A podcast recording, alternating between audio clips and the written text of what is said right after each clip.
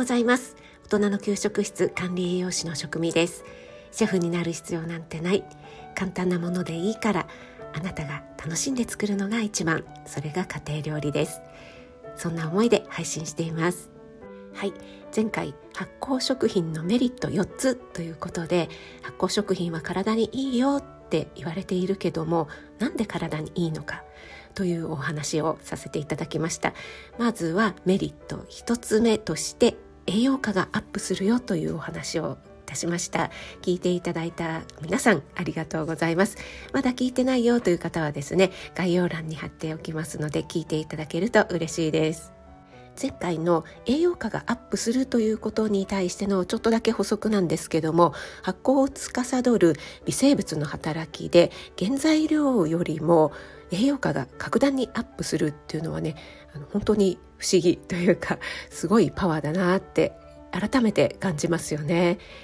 例えば牛乳を発酵させてチーズにさせる。これはねチーズの種類にもよると思いますがこれはパルメザンチーズを例にとってますがカルシウムでいうと約12倍もの栄養価が上がると言われているんですね。あとは亜鉛の場合でも約18倍栄養価がアップしています。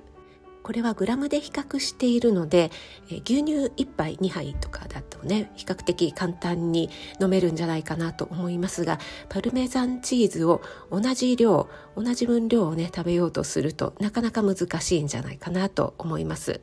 ただこれだけ栄養価がアップしていますので少量でも栄養価が摂取できるということとチーズにすることで日持ちがするというねメリットはとても大きいんじゃないかなと思います。はい、それでは今日はメリット2の有益な微生物が多数存在するということについて少しお話ししてみたいと思います。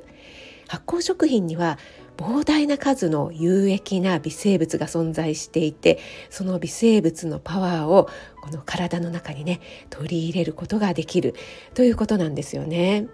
例えば乳製品でいうと先ほどの牛乳をチーズにっていう風にね発酵させてチーズにっていう風にお話ししましたがその他にも発酵させてヨーグルトにっていうことがありますよね。でこれはですね厚生労働省が定める乳製品に関する省令でヨーグルトを含む発酵乳の乳酸菌の数は 1g あたり約ね 1g あたり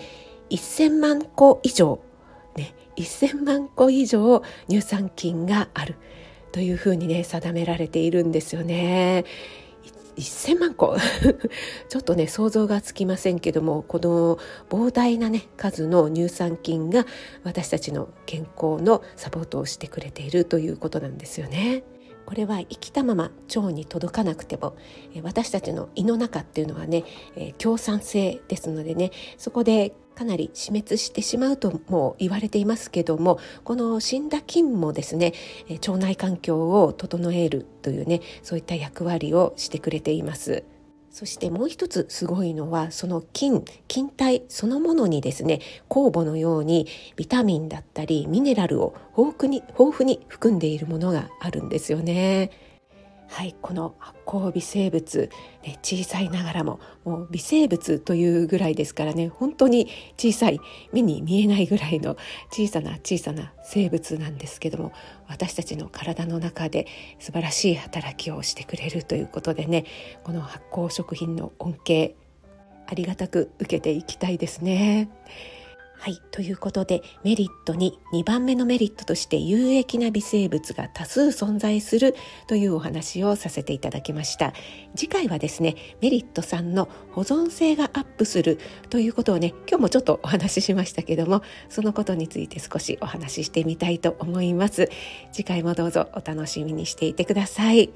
それでは今日も素敵な一日となりますように気をつけて